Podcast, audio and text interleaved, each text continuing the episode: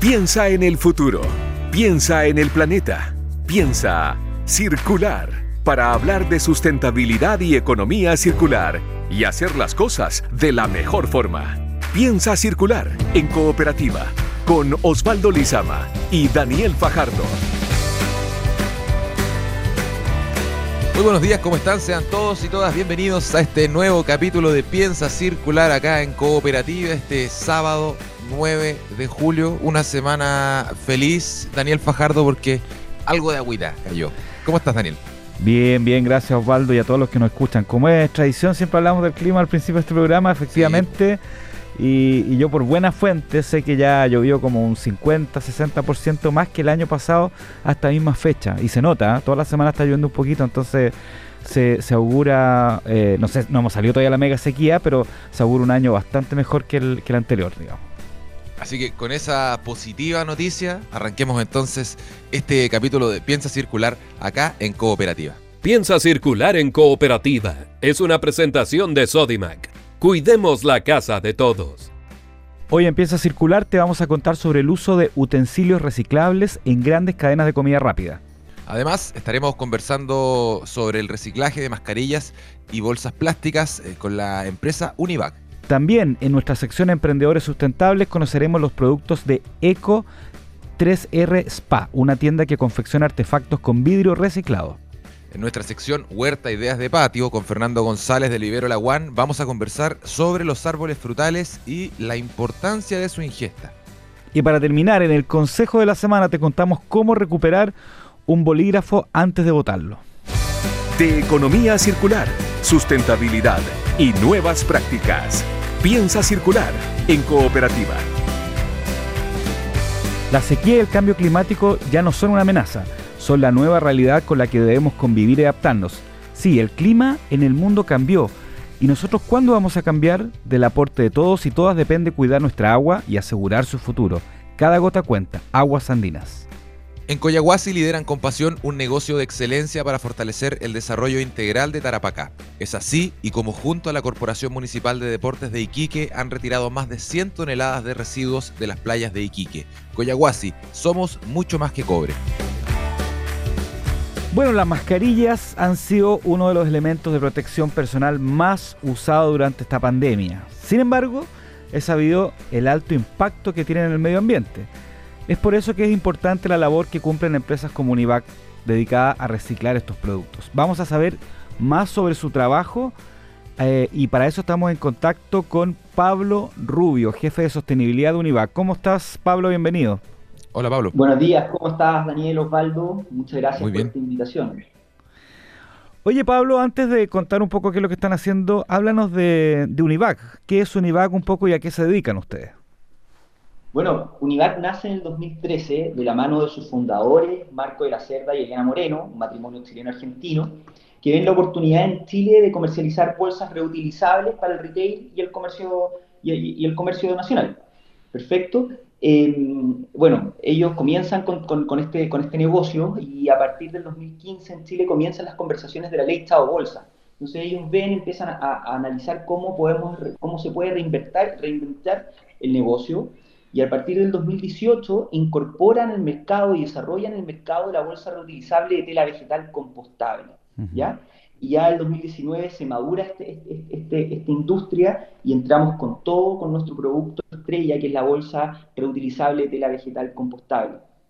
Y con la llegada de la pandemia, eh, vemos la oportunidad eh, de, incorporar al, mercado, siguiendo nuestras estrategias de, productos eh, reutilizables, una mascarilla reutilizable certificada la cual permite eh, disminuir en un 95% la generación de residuo COVID por concepto de uso de mascarilla por persona.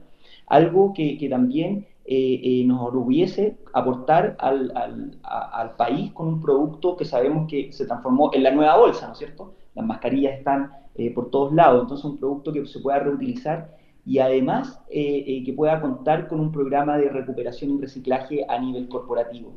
Y bueno, y en 2022 todas estas estrategias políticas, tanto internas como, como, estrategias con nuestros productos, se consolidan con nuestra certificación como empresa B, algo de lo cual también estamos muy, muy orgullosos.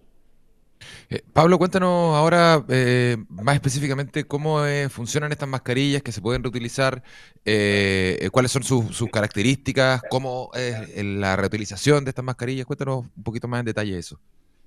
Mira, las nuestras mascarillas Unimax Protect están validadas bajo la norma europea 65 mascarillas reutilizables. Esta validación lo hizo el laboratorio LITEX de la Universidad de LUSAT y, que, valían su capacidad de reutilización y de filtración, ¿ya? De un 99%. Estas mascarillas consisten en que, por ejemplo, la, la empresa compra la mascarilla y se la pasan a sus colaboradores y le pasan tres mascarillas eh, eh, por colaborador, en comparación a las 60 mascarillas que tenían que pasar de las mascarillas desechables, ¿ok? Entonces, al colaborador se le pasan estas tres unidades, él ocupa una un día, después el otro día se la cambia y para poder, para poder lavar esta mascarilla, porque es una tela de polipropileno con un filtro, eh, eh, ellos eh, se puede lavar fácilmente en una lavadora sin ningún problema con la ropa, ¿ya? y así el, colaborador puede ir renovando su mascarilla y mantener una higiene sobre, sobre, sobre este producto. Pablo, em, tú en un momento dijiste que esto lo están haciendo como a nivel de empresa, a nivel corporativo. ¿ah? Cuéntanos un poquito de esa línea y cómo está funcionando eso, a quiénes están llegando, cómo lo están haciendo. Entonces me imagino que, la idea es que eh, es, eh, son volúmenes grandes, digamos. Eh, o también puede una persona común y corriente comprar una de estas mascarillas. Por supuesto, nuestras mascarillas también son abiertas al público, o sea, pueden, cualquier persona puede comprar nuestra mascarilla ya en nuestra página web. Eh, y, en la parte corporativa tenemos clientes como Cruz Verde, Scopec y otras empresas eh, a nivel industrial que están ya ocupando nuestra, nuestra, nuestras mascarillas reutilizables. Pero como tú mencionas, cualquier persona común y corriente puede comprar nuestro producto por nuestra página web, que es www.univac.cl. Pablo, cuéntanos ahora, es muy interesante el, camino que hacen porque eh, al principio contabas que partieron trabajando en bolsas reutilizables que en la época en la que, eh, en la que comenzó Univac, em, no estaban las mismas leyes que existen ahora, no estaba la misma percepción de la población respecto del uso de estas bolsas. Eh, ¿cómo, ¿cómo, ves tú el, futuro más cercano quizás de esta industria o de la misma empresa? Porque eh, tuvieron este giro de las mascarillas, sabemos que la pandemia va en una especie de retirada. ¿Cómo proyectas tú em, los próximos pasos de Univac en ese sentido? Que sea, el, eh, claro, la, pandemia va en retirada, nuestro producto sigue siendo principal las bolsas reutilizables y ahí está, y ahí es donde nosotros estamos haciendo innovación sobre esto, eh, por ejemplo, con la creación de, esta, de la bolsa retornable, que podemos hablar más adelante de, este producto, pero, pero nosotros vemos que hay que ir más allá, o sea, ahora vimos que en el aniversario de la ley Estado Bolsa, el Ministerio de Medio Ambiente nos entregó un número, 11 11 millones de bolsas eh, eh, que se dejaron de, comercializar gracias a esta ley, pero nosotros tenemos que ir ahora, y es lo que hacemos a través de nuestro programa de recuperación de bolsas post consumo, a generar una opción para recuperar este producto. ¿ya? Es un producto con muchos atributos, nuestra bolsa eh, reutilizable compostable, se puede utilizar mínimo 200 veces, soporta 25 kilos de carga, pero nosotros nos hacemos la pregunta, ok, ¿y qué pasa cuando la bolsa termina su ciclo de vida? La persona, mucha gente no tiene una opción de, muchos chilenos, de poder disponer esta bolsa en una planta de compostaje industrial. Y es ahí donde nosotros implementamos nuestro programa de recuperación de bolsas eh, con aliados estratégicos que son nuestros clientes para poder generar puntos abiertos al público para que una vez cuando a ti se te rompa la manilla de la bolsa unidad, tú puedas disponerlo en estos puntos para que nosotros nos preocupemos y lo enviemos a un centro de compostaje. Entonces yo creo que ahora va hacia allá, a cerrar el ciclo, el ciclo de vida del producto. Ya tenemos el producto, ya, ya está un producto que cumple con la ley, que es de calidad, lo puedes reutilizar, pero ahora nos tenemos que preocupar en cerrar ese ciclo de vida. Pablo, eh, las personas, los consumidores eh, que están ocupando eh, los productos de ustedes, las bolsas, mascarillas, ¿no es cierto? ¿Entienden bien que son, que son de otro material? o sea, que, que, que, aportan también a la sustentabilidad o todavía hay un tema que ahí en general la gente todavía no sabe las diferencias entre una bolsa eh, antigua, digamos, digamos más, contaminante y una actual. ¿Cómo está el conocimiento de la población con respecto a estos nuevos materiales? Bueno, nosotros eh, lo percibimos, que eh, cuesta mucho que la gente vea la diferencia entre una bolsa de tela vegetal y, y de otro tipo de material. Y es por eso que en todas nuestras bolsas nosotros en la parte de abajo identificamos la materialidad, identificamos que son eh, bolsas de tela vegetal, de almidón de maíz, eh, eh, incorporamos toda la información de nuestro programa de recuperación de bolsa. Hay un código QR, por ejemplo, si tú tomas una bolsa unidad, tú escaneas este código QR, te va a lanzar a nuestra página en donde van a estar, donde te muestran los, puntos de recepción y las alianzas estratégicas para poder recuperar las bolsas unidad. Y en este último punto, en la alianza, me gustaría poder mencionar que eh, hace un mes ya establecimos una alianza con Circular, que es una empresa que hace retiro de bolsas domiciliarias. ¿ya? De todo tipo de bolsas. Hicimos esta alianza con ellos y ya en el mes que llevamos, llevamos recuperadas 200 bolsas de unidad. Es muy eh, importante eso de, la, de las cifras porque finalmente le refleja a los consumidores y a, las personas el trabajo, lo, hace más, tangible, lo hace más, visible eh, en ese sentido. Me gusta el tema que hablabas antes, Pablo, eh, esto de cerrar este circuito circular, dándole quizás un nuevo uso a, a, los productos o un nuevo proceso. en ese sentido, quería sacarte un poquito de, de los productos de Univac y preguntarte más tu opinión respecto de Em, ¿Qué es lo que crees tú que hace falta en una ciudad como Santiago o en otras ciudades de Chile para convertirse realmente en una ciudad sustentable?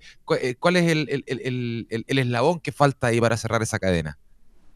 Primero, eh, eh, organizaciones, empresas que, estén interesadas y que tengan un compromiso con el desarrollo circular de las ciudades y, que tengan opciones de sus, para que tengan opciones para poder cerrar el ciclo de vida sus productos, ¿ya? Eh, que generen puntos de recuperación. Y por otro lado, también una ciudadanía más consciente, que ha, subido eh, este, este, esta conciencia por parte de la ciudadanía, pero necesitamos mayor educación para poder entregarle lo importante que es si yo tomo una bolsa o cualquier otro producto y, es muy diferente que lo lleve al basurero un vertedero a que lo lleve a recuperación. Que sea, eh, con la recuperación generamos más puestos de trabajo, menores contaminación, recuperación de material y el vertedero son puros factores negativos. Y el, y el sector público, porque tú hablas de las empresas, pero el sector público, ¿cuál es la importancia del sector público, especialmente de los municipios, con respecto a esta visión, especialmente tomando en cuenta que viene la ley REP ahora, el próximo año, y, el sector público y los municipios también son clave, digamos. ¿Cómo ves tú en ese aspecto? Que sea, es clave, es clave el mundo público generar alianzas. Nosotros, por ejemplo, en nuestro programa buscamos el patrocinio del Ministerio de Medio Ambiente y, lo tenemos para, para, para, promocionar nuestro programa de recuperación de bolsa. Eh, sin, el, sin el sector público esto es imposible, que sea los esfuerzos por parte de las municipalidades de generar espacios, de generar espacios de educación, espacios de recuperación de productos, es clave porque ellos son el ente, eh, eh, es el brazo que articula toda nuestra sociedad. Y en ese sentido, Pablo, ¿ustedes tienen ahí acercamientos con el mundo público? Hasta ahora no hemos establecido eh, ninguna alianza con el mundo público. Estamos, queremos levantar conversaciones con la comuna de, con la municipalidad de Colina para poder establecer puntos de recuperación de bolsa eh, abiertos al público. Ahora, eh, por, lo, general, las organizaciones, las conversaciones que hemos tenido anteriormente son, son un poco reacias a establecer estos puntos porque todavía falta mayor educación pero, pero tiene que ir de la mano, o sea, habilitación de puntos junto con la educación, algo que nosotros estamos abiertos a ayudar a las municipalidades a, a, poder transmitir las buenas prácticas de recuperación de productos. ¿Qué es lo que viene entonces eh, ahora con respecto especialmente a las mascarillas? Ah? ¿Cuánto es la cantidad que ustedes esperan eh, fabricar o, vender en este año? Eh, tomando en cuenta también que estamos saliendo un, poco, un poquito de la pandemia, pero va a quedar este tema de la mascarilla. ¿Cuáles son las proyecciones que tienen ustedes? Mira, las proyecciones nosotros no, no, me atrevo a, dar un número exacto, pero vemos que nos va, que, va, va a la baja el tema de uso de mascarilla.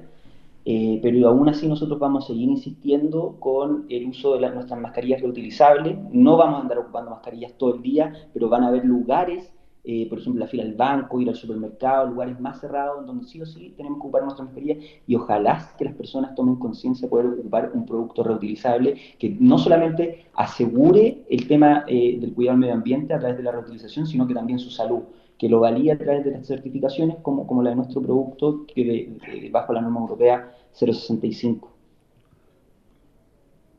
Es Pablo Rubio, jefe de sostenibilidad de Univag, esta compañía que eh, trabaja, eh, comenzó trabajando con bolsas reutilizables, luego se pasó a las mascarillas y que también eh, tiene una misión y una visión ahí de instalar o de cerrar estos ciclos circulares sustentables en nuestro país. Así que muy, muy interesante el trabajo. Pablo Rubio, muchas gracias por haber estado acá en Piensa, en Piensa Circular. Te mandamos un abrazo. Gracias, Pablo. Muchas gracias a usted. Que esté muy bien. Chao. Hasta luego. Chao. Seguimos pensando en el planeta. Piensa circular en cooperativa. Las botellas retornables son un ejemplo de economía circular y su aporte sustentable podría resumirse en cuatro R's. Reducir, recuperar, reutilizar y reciclar. ¿Y tú ya eres retornable? En esta celebración son todos bienvenidos. En Sodimac estamos cumpliendo 70 años, por eso queremos celebrar estas 7 décadas de vida contigo y con las mejores ofertas para ti. Sodimac, haz de tu casa el mejor lugar del mundo. Y vamos a hablar sobre el uso de utensilios reciclables en las cadenas de comida rápida. Iniciativa que se logró tras una alianza con Mall Plaza. El detalle está la siguiente nota de Mariano Reyes. Cadenas de comida rápida como Doggies o Tommy Beans podrían contar con utensilios y vajilla reutilizable, todo mediante un sistema de menú en el que una vez terminado el cliente de comer devuelve los platos y cubiertos para ser lavados, higienizados y reutilizados en otros menús. Ese es parte del piloto que ha puesto en marcha el holding GM Brands para ambas marcas en el Mall Plaza Egaña, todo mediante la alianza Plaza Cero. Pero no solamente se evita el plástico de un solo uso que presenta tanto los utensilios como sus envoltorios, sino que también los restos de comida son depositados en contenedores especiales y así fabricar compost en base a desechos orgánicos. Alejandro Aranda, gerente de Auditoría Interna y Cumplimiento de GN Brands, entregó detalles de esta iniciativa. Esta acción es una parte de los pilares de sustentabilidad de GN Brands y Plaza Cero nace para adelantarse a la ley de residuos de un solo uso que comenzará el año 2024 y que tiene como fin reducir la entrega de desechables de un solo uso, reemplazándolos por materiales reutilizables en los patios de comida. Y es así como Mall Plaza ha destinado el uso de vajilla para estos fines. Y queremos abarcar inicialmente todos los locales que están en Mall Plaza Gaña y nos gustaría mucho seguir sumándonos con el resto de centros comerciales que habilite Mall Plaza para ello. El holding está en definiciones de una estrategia para estimular una industria de comida rápida mucho más sustentable. De esta manera también transitar hacia una arquitectura más sostenible y en esa línea desde 2021 en adelante todos los locales nuevos que han abierto en este holding tienen sistemas de iluminación inteligente y pantallas sustentables. En Piensa Circular, música reciclada, canciones con vidas extra. Momento de irnos a canciones con nueva vida, Daniel, acá en Piensa Circular y vamos a recoger un tema que... Eh, se hizo muy conocido en, mi generación, podría decirlo yo al menos, cuando veíamos en TV eh, a principios de los 2000, fines de los 90 más o menos. Em, eh, y tiene que ver con Michael Jackson también, porque es una canción que escribió Michael Jackson a fines de los 80, eh, Smooth Criminal, un clásico de Michael Jackson, que una banda que se hizo conocida precisamente por, por este cover. Eh, Allen and Farm hizo una versión en 2001, un videoclip eh, muy, muy recordado. Aparecían en un ring, aparecían unos niños bailando como Michael Jackson. No sé si viste el video alguna vez, Daniel. No, no recuerdo, Osvaldo Larra, pero usted, usted es maestro acá. Usted, usted estaba en otro, usted estaba en otro. Yo estaba ahí niño viendo la tele y viendo en TV y eh, recordamos esta canción entonces. Vamos a escuchar esta versión de Alien and Farm de Smooth Criminal, este clásico de Michael Jackson acá en Canciones con Nueva Vida, empieza a circular y ya regresamos, no se vayan.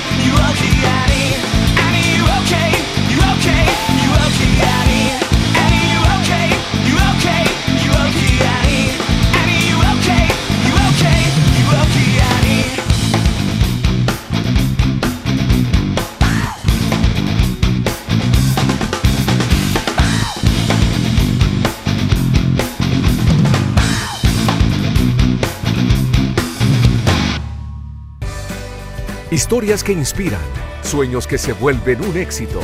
Empieza a circular. Hora de emprendedores. Estamos de vuelta ya acá en Piensa Circular. Es momento, Daniel, de eh, nuestra querida sección de emprendedores sustentables. Eh, seguimos conociendo distintas ideas que tiene eh, la gente Em, respecto de la sustentabilidad. Y hoy vamos a conocer la historia de dos emprendedores que se dedican a confeccionar artículos en base a vidrio reciclado. Se llama Ciclo y están ubicados en el barrio Italia. Estamos con Sebastián Campos, cofundador y jefe de producción de Ciclos. Sebastián, bienvenido a Piensa Circular. ¿Cómo estás? Hola, hola, ¿cómo están? Muy bien, bien. ¿Cómo están ustedes? Bien, gracias. Súper. Muy bien, gracias por estar acá, Sebastián, eh, hablando de tu emprendimiento. Eh, y respecto de eso, cuéntanos cómo es el nacimiento de Ciclo. ¿Hace cuántos años ustedes están funcionando? Y eh, cuéntanos, por ejemplo, si te dedicabas a otra cosa antes de introducirte en este mundo. miran, Ciclo nace mm, a, eso del año 2018. Formalmente nos constituimos como empresa ese año pero ya veníamos explorando nosotros con distintos materiales y, búsqueda de hacer algo nuevo con residuos con, eh, desde el año 2015. Eh, bueno, yo y Daniela, que es eh, mi compañera y cofundadora de Ciclo, somos ambos arquitectos, entonces estábamos en búsqueda de, qué poder hacer transformando materiales que estuvieran en desecho, por decirlo así. De ahí nace la idea también de, al principio de utilizar diversos materiales, desde madera, metal, eh, y, bueno, el vidrio propiamente tal. Eh, como mencionaba, nuestro taller está acá en, el barrio Italia y en el barrio Italia hay muchos restaurantes y bar donde el vidrio, prácticamente las botellas de vidrio se encuentran en la calle. Entonces, eh, en esa búsqueda de materiales, el vidrio resultó ser el, el elegido, por decirlo así, y donde pusimos más foco también porque em, tratamos también de rescatar este oficio del arte en vidrio que se está un poco perdido y donde también Daniela tiene un rol fundamental porque su mamá eh, trabaja ese oficio de, hace muchos años, entonces era como eh, la búsqueda de todos estos materiales en el fondo nos volvió a la raíz del vidrio, entonces eh, se fue dando de manera orgánica y le fuimos poniendo más eh, eh, empeño y también una búsqueda de cómo este material que es 100% reciclable, que se puede transformar en diversas cosas, lo podríamos utilizar. Y en base a eso, experimentando primero en cómo reaccionaba el vidrio de botellas eh, con esta técnica y búsqueda de, de, cosas, llegamos a empezar a hacer objetos que fueran utilitarios para nosotros, para ver cómo se reaccionaba el vídeo y en el fondo no perder estas quemas o, esta, o estas primeras pruebas que empezamos a hacer. Y mm, cuéntanos a ver cuáles son un, poco, poquito los detalles de estos productos. ¿Qué, hacen ustedes? Porque eh, eh, cuando te hablas de, artículos en base a reciclado, ¿no es cierto? ¿Cuáles son los, tipos de artículos que, hacen ustedes?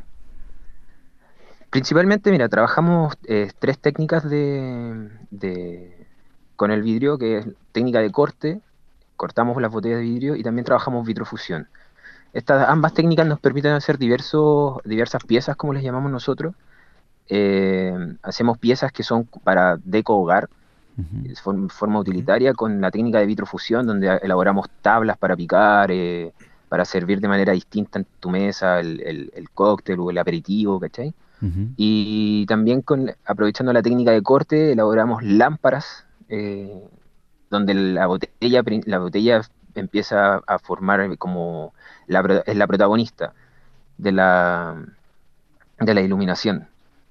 Eh, básicamente son artículos y piezas que nosotros intentamos eh, mantener y conservar las líneas de la botella, que la botella sea la protagonista, que se transforme, muchas veces, no sé, tú te tomas una botella de vino o una botella de whisky y esa botella ya tiene una historia porque compartiste con alguien, entonces intentamos de que esa esencia que tiene no se pierda y transmitirla también en estos nuevos objetos.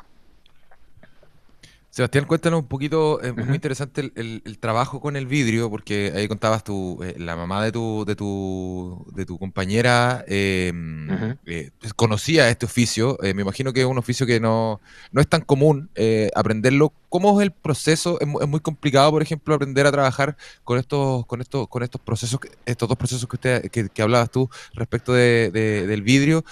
¿Dónde se puede aprender este oficio? ¿Hay que tener muchos elementos? Cuéntanos un poquito sobre eso. Sí, mira, eh, bueno, como, como les comentaba, empezamos experimentando. Em, igual es un proceso de harto ensayo y error. Eh, la vitrofusión eh, principalmente se trabaja a grandes rasgos con horno para vidrio, es un horno especial para vidrio, y esto se trabaja mediante el control de temperatura. Entonces igual hay que tener harto ensayo y harto error para llegar a las piezas finales, por decirlo así. Y, claro, eh, es constancia básicamente. Nosotros tuvimos, eh, bueno, como les decía al principio, esa búsqueda de rescatar este oficio y, hacerlo llegar un poco más, eh, de una forma más,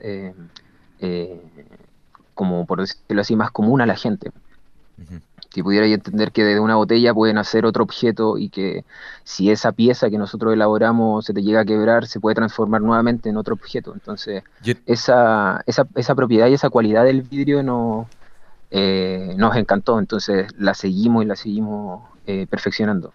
Y en ese sentido, Sebastián, ¿cómo ha sido el, encuentro con, el público que, va comprando sus productos? ¿Cómo ha sido esta enseñanza, el traspaso de esta visión de lo que significa el vidrio, el trabajo con el vidrio, el reciclar vidrio incluso? Eh, ¿cómo, ha sido esa conexión con los clientes? Claro, mira, en un comienzo eh, era mm, bien como complejo explicarles a las personas, eh, no complejo en el sentido de que no entendieran, sino como esa sorpresa de encontrarse con un objeto nuevo que ya había, había sido elaborado, o sea, que es elaborado a partir de otro, eh, explicar a las personas eh, lo que nosotros queríamos hacer y esa búsqueda resultó bastante gratificante, por decirlo así, porque la recepción siempre ha sido buena, siempre, bueno, como les decía, desde el 2018 nosotros ya buscábamos desde un comienzo, eh, más que vender la pieza en sí, educar. Siempre ha sido nuestro foco educar a, nuestros clientes, a, nuestra, a la gente que se acerca a nosotros cuando estamos en la feria o a la gente que se acerca a nosotros al taller, eh, que se vayan en el fondo con el bichito de que pueden hacer algo más. No solo, no que te tomaste una botella de vino y la tiráis a la basura, ahora hay mucha cultura de reciclaje, entonces eh, se promueve aún más, pero en un comienzo era como, oye, la gente nos decía, chuta, yo tomo harto vino y las botellas la, la boto a la basura ahora el, el, discurso de ellos es distinto también. Entonces, como, hoy yo siempre estoy reciclando, les puedo llevar las botellas, porque es otra cosa que nosotros también hacemos, recibimos eh, eh, botellas a personas que quieran hacer cosas con sus botellas también. Entonces tratamos de acercar a la gente también, no solo con nuestras piezas, sino con las ideas que tengan ellos, llevarlas a cabo, ya sea tanto en iluminación o, o si quisieran deformar las botellas con nuestra técnica de vitrofusión. Entonces, eh, la recepción en sí es bien grata y para nosotros súper gratificante. Y, cuéntenos un poco, em, eh, Sebastián, todo el proceso de, de, la materia prima en sí, de cuando ustedes, la, la, de dónde la sacan, eh, eh, em, porque claro, hoy en día el vidrio se recicla en un montón de partes, hay un montón de formas de, puntos limpios, la gente en las casas, hay recicladores base, pero todo ese proceso del rescate de este material, de esta materia prima, que es clave, ¿no es cierto? Eh, cuéntanos de dónde la sacan esta materia prima. Mira, actualmente nosotros eh, el, bueno, como el taller lo tenemos acá en el barrio Italia eh, y hay varios bares y restaurantes que tenemos ciertas alianzas que nos permiten recolectar el vidrio que ellos en el fondo tienen como descarte. Eh, actualmente, por nuestra capacidad de acopio, en el fondo nuestro taller igual es pequeñito, es compartido, entonces no tenemos tanta capacidad de acopio como para recibir todo el material que nosotros quisiéramos. Eh, y por eso todavía no podemos elaborar un, buen plan como de, porque nos gustaría mucho trabajar también con recicladores base. Entonces, eh, actualmente nuestra manera de recolectar el vidrio es directamente con los restaurantes y bares que se encuentran acá en el barrio.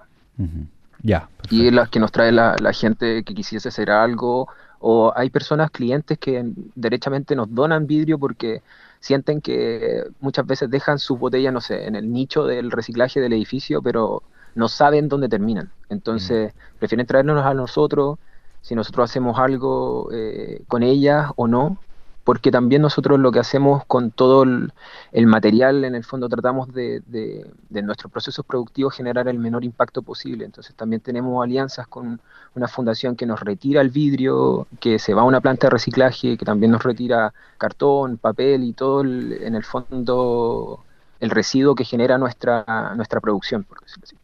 ¿Y es cualquier tipo de vidrio el que ustedes usan para los productos o, da lo mismo? O sea, no sé, desde una botella, la botella a lo mejor puede estar rota, un pedazo de vidrio de una ventana. O sea, ¿da lo mismo el tipo de vidrio o no?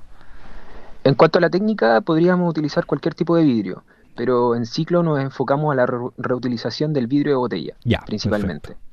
Sí. Oye, eh, Sebastián, eh, me parece muy interesante la forma en la que ustedes están eh, juntando el material, la materia prima para, generar los productos y sobre todo esta parte de que los vecinos ahí del barrio Italia o del sector les van a dejar su, su, sus botellas. Cuéntale a los auditores que nos están escuchando eh, dónde están exactamente ubicados y en qué horarios podrían, por ejemplo, pasar un día por el barrio Italia y dejarles vidrio. Eh, eh, ¿Reciben material de esa manera, más allá de si no son vecinos o no del barrio? O si no los conocen, por ejemplo. recibir como punto limpio, dices tú. sí, aún no lo podemos. taller donde están ustedes. Sí, mira. Recibimos botellas eh, siempre y cuando sean como para ideas que tengan nuestros clientes o, la persona que quisiese hacer algo, porque como les comentaba, nuestra capacidad de acopio no es tan grande, entonces eh, hacer un llamado como que nos traigan todas sus botellas eh, no, no daríamos abasto. No va a ser factible. En tema de... Claro, claro, sí, pero sí siempre estamos con la disposición de, por ejemplo, si alguien nos trae una botella que quisiese cortar o tiene un recuerdo que quiere hacer una lámpara o, quisiera elaborar una pieza para tenerla, para transformarla en algo más, ese, ese tipo de, trabajo es el que hacemos. Y bueno, nosotros estamos... Igual. Sí, sí. De hecho, cuando nos comentan que, quieren hacer algo, tengo una idea con esto, bueno, les preguntamos, asesoramos también si quisieran transformarlo en lámparas para, eh, no sé, en qué lugar quieren colocar una lámpara. Actualmente elaboramos la, eh, iluminación a partir de la, de la botella, eh, lámparas que son como para el quincho, para la cocina. Entonces, mucha gente llega a nosotros buscando una forma de iluminar sus espacios de manera distinta. Y en eso también nosotros los podemos ayudar. Eh, ah, perdón. Perdón, volviendo a tu pregunta, o sea, ¿dónde estamos ubicados? Estamos, bueno, como mencionaban, en el barrio Italia en Avenida Italia 1333, ahí pueden encontrar nuestra tienda, eh, donde están todas las, piezas en exposición, nuestras lámparas también eh, eh, las pueden ver en, vivo porque en la página web muchas veces no se aprecia como las personas quisiesen ver cómo iluminan estas lámparas, entonces está todo nuestro catálogo disponible, por decirlo así, en vivo, presencial. Ahí me imagino la, idea sería como ir a darse una vuelta, Daniel, eh, ir a ver las lámparas y después ir a la casa, si uno tiene una botella, se le ocurre alguna idea con el trabajo que hacen en ciclo, eh, volver ahí para que hagan un trabajo personalizado, ¿no? Sería como esa un poco la idea. Claro, y si te gustan las lámparas que nosotros tenemos disponibles también para tu casa, encuentras que... Claro, exacto. Esa es la idea. Oye, eh, Sebastián, ¿cómo es ser emprendedor sustentable eh, en Chile? Em, o emprendedor verde, emprendedor de economía circular. Eh, ¿Hay apoyo? Eh, ¿Hay un tema de, evangelizar un poco sobre esto? Eh, cuéntanos un poquito la experiencia. como les decía al principio, bueno, nosotros igual partimos el 2018, donde existía como una pequeña, un pequeño nicho de quienes eh, estaban en búsqueda también de, generar eh, emprendimientos que tuvieran poco impacto, por decirlo así, en, el medio ambiente, o que estuviéramos en la búsqueda de, como decís tú, evangelizar a, la, a, la, a las personas. Y no solamente por, por querer hacer algo distinto, sino también por una, al menos nosotros con Daniela, es una búsqueda que siempre hemos tenido como forma de vida. Eh, entonces, traspasar eso en un comienzo igual era más difícil porque la gente estaba más reacia o, había menos información de, eh, disponible, como, el real impacto que tienen, que tienen todas las empresas o todos nosotros que, elaboramos productos en el medio ambiente. Y actualmente ya existe una cultura en base a la, a la promoción del reciclado, a la, a la promoción también de la reutilización de materiales, se, intenta por todos los medios educar de, manera que las personas conozcan que las empresas tratan de mitigar o, generar menos impacto.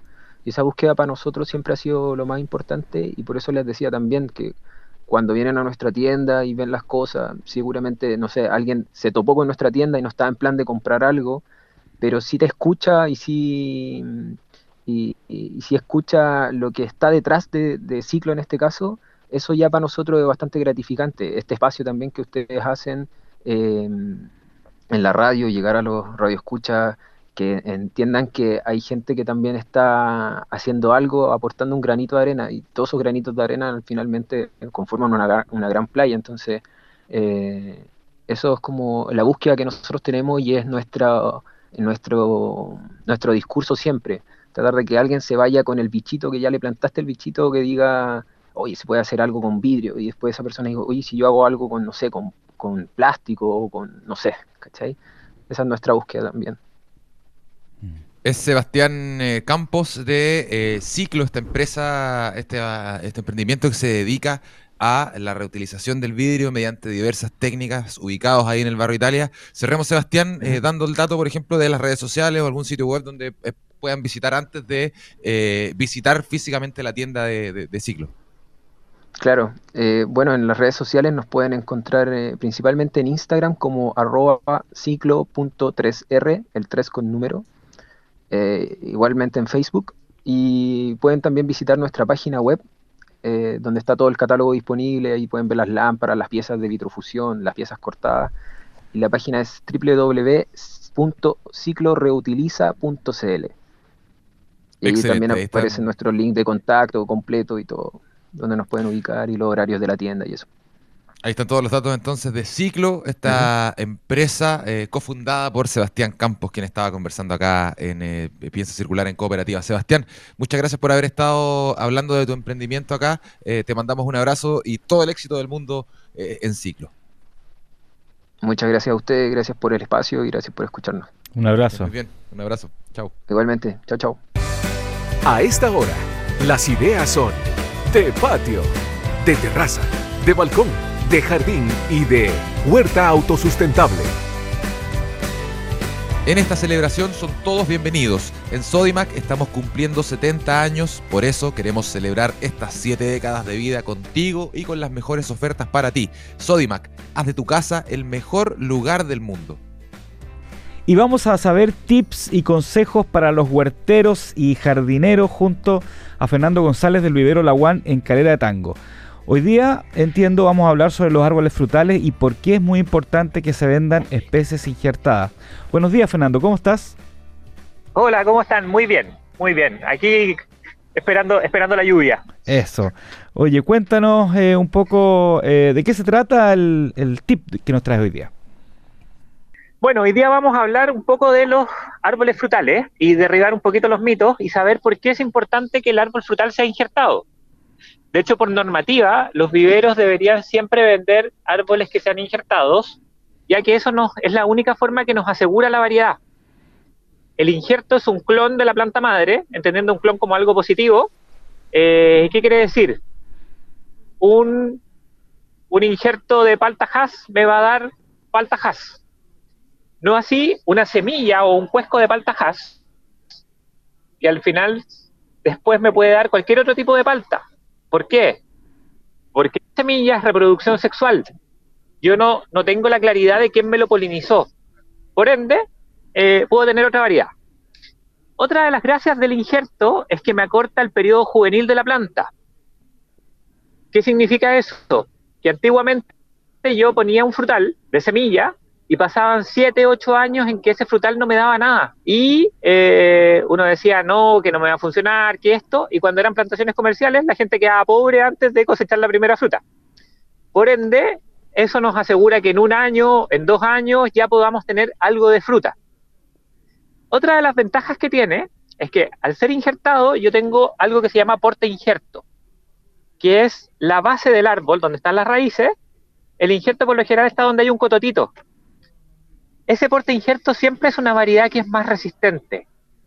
Hoy día con el tiempo la han hecho más resistente a la sequía, al exceso de agua en algunos casos, y así poder adaptar los frutales a distintos tipos de suelo y a otros climas.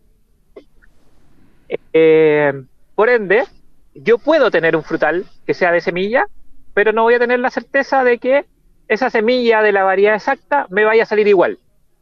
No sé si me explico. Perfecto, Fernando. Una pregunta eh, solamente. Eh, estos injertos, me imagino que tiene que hacerlo un, eh, especialista eh, en, los viveros, comprarlo así, o uno lo puede hacer en la casa también. Mira, los injertos igual se pueden hacer en la casa, y de hecho hoy día salen muchos tutoriales en muchas partes, pero es una pega que es como de jardinería más fina. O sea, es, es una pega más, más específica, existen distintos tipos de injertos, hay de púa, de parche, por ejemplo, las rosas también se injertan para asegurar los colores, eh, pero es una pega más específica. Yo siempre invito a la gente a que meta un poquito las manos a la tierra y que se atreva eh, y pueda ver tutoriales y cosas como, como poder injertar. Es un poco más largo como para hablarlo en una cápsula, pero, pero, pero siempre es importante meter las manos y probar. Eso nos ayuda a entender, nos ayuda a acercarnos a la naturaleza y a disfrutar obviamente de nuestro jardín. Perfecto, Fernando González del vivero La One de Calera Tango, súper bueno el consejo, especialmente ahora que la gente está empezando eh, a, poner su, su digamos, sus frutales, ¿no es cierto?, eh, en la tierra o en macetero en esta época antes de que empiece la primavera. Así que muchas gracias por el consejo, Fernando. Un abrazo y hasta el próximo sábado. Muchísimas gracias a ustedes, que estén muy bien. Nos vemos. Chao, chao. Chao, Fernando, que esté bien. Chao. Datos para hacer de este mundo algo más circular. Consejo Circular. Estamos llegando ya al final de este capítulo de Piensa Circular en Cooperativa, pero antes tenemos espacio para nuestro Consejo Circular de esta semana que eh, viene muy innovador, muy interesante y al menos yo lo desconocía absolutamente y tiene que ver con darle una segunda vida o continuar la vida quizás de ese lápiz pasta o ese bolígrafo que ya dejó de escribir eh, y que aparentemente se le acabó la tinta. ¿Qué podemos hacer, Daniel Fajardo? Claro, pasa mucho que los lápices pasta o, bolígrafos eh, eh, a veces no, escriben, y a pesar de que tienen tinta, no escriben y la gente llega y los vota. ¿ah? Especialmente cuando son baratos, se lo han regalado, regalan un montón a veces en, temas publicitarios. Y la verdad es que un bolígrafo es, bien contaminante, o sea, pueden ocupar para varias cosas. Eh, pero además hay que no hay para qué botarlo si todavía tiene tinta. ¿ya? Lo importante es explicar primero, Osvaldo, el bolígrafo. Vamos a hablar de bolígrafo. Nosotros le decimos lápiz pasta, pero el bolígrafo tiene una pequeña bola de metal en la punta, por eso se llama bolígrafo, ¿no es cierto? Que conecta al depósito de tinta, de modo que cuando uno presiona un poco eh, el lápiz, eh, la tinta va saliendo. Esto son milímetros, milímetros, ¿no es cierto? Entonces uno a veces no se da cuenta, hay uno que se nota más, otro menos pero ahí va saliendo, entonces a veces se seca esa punta y la gente llega y lo bota, ¿no es cierto? Error. ¿Ya? Hay varios trucos para poder eh, eh, volver a ocupar la tinta para que eh, se humedezca de nuevo y seguir ocupándolo. El más típico, que todos lo conocen, tú lo debes conocer Osvaldo, es rayar un garabato, digamos, o cualquier cosa y harto y hasta, hasta que en cierta superficie, hasta que empieza de nuevo a humedecerse esta bolita del bolígrafo y el lápiz se funciona, ¿no es cierto? Pero a veces eso no funciona tampoco, ¿ya? Otra gente lo sacude. Sacudirlo también es otra técnica y, es bastante útil, todo un termómetro es bastante útil y esta, eh, la tinta empieza a bajar nuevamente. Incluso lo que puede hacer también Osvaldo es soplar el depósito por el lado contrario de la punta, ¿no es cierto? Si tiene una tapita, abrirlo, soplarlo eh, y de a poco va a ir saliendo también eh, la tinta desde el lado de la punta. Hay otras técnicas aún también un poco más, más pro, digamos, que es sumergir el bolígrafo en alcohol, ¿ya? No, no, en, no en un trago, por favor, porque se van a echar a perder el trago y, van a echar a perder el lápiz, pero no, el lápiz no va a echar a perder, pero para qué vamos a echar a perder el trago. Eh, lo sumergen en alcohol, ¿no es cierto? Eh, y también eso hace que empiece a humedecerse nuevamente eh, la tinta. Y por último, emplear, emplear calor, ¿ya? Eh, algo tan simple como ponerlo en, la cocina, ¿no es cierto? En los platos de la cocina, sin quemarlo, por favor, sin derretirlo, o en la estufa, o en una lámpara, incluso una ampolleta, ponerlo cerquita y se empieza a calentar y eso hace que ya no esté seca eh, la tinta y por lo tanto el bolígrafo o lápiz pasta eh, ustedes lo pueden ocupar y no botarlo y contaminar. Exactamente, así que sobre todo mucho más común esto que sucede hoy en día, porque uno ahora usa más el computador en general y los lápices lo usa mucho menos, eh, tienden a secarse con el, con el, con el desuso a, dejar de funcionar y uno eh, eh, o ustedes mismos quizás terminan botando estos lápices que están prácticamente nuevos, lo usaron dos veces. Con estos consejos van a tener lápices con una larga vida, con muchas vidas más para que puedan ahí escribir. así que no se desesperen cuando, cuando estén escribiendo y dejen de, de percibir la tinta, apliquen uno de estos consejos y sí o sí les va a volver a funcionar ese lápiz o ese bolígrafo. Con este consejo de Daniel hemos llegado ya al final de este episodio de Piensa Circular en Cooperativa. Muchísimas gracias eh, a todos ustedes quienes nos escuchan cada sábado, se informan eh, sobre las últimas tendencias de circularidad y sustentabilidad que ocurren en el país y en el mundo con este programa Piensa Circular que ustedes pueden encontrar en nuestro canal de Spotify, en cooperativa.cl y además más contenido relacionado en piensacircular.com. Eh, gracias a Mario Díaz y a Luis Devia que estuvieron en la puesta al aire de este programa. Daniel Fajardo, nos reencontramos el próximo sábado a las 10 de la mañana, como siempre, acá en Cooperativa. Un abrazo a todos, buen fin de semana. Que estén muy bien, chao. Fueron los temas de sustentabilidad y economía circular que hacen girar el planeta. Piensa circular. Fue una presentación de Sodimac. Cuidemos la casa de todos.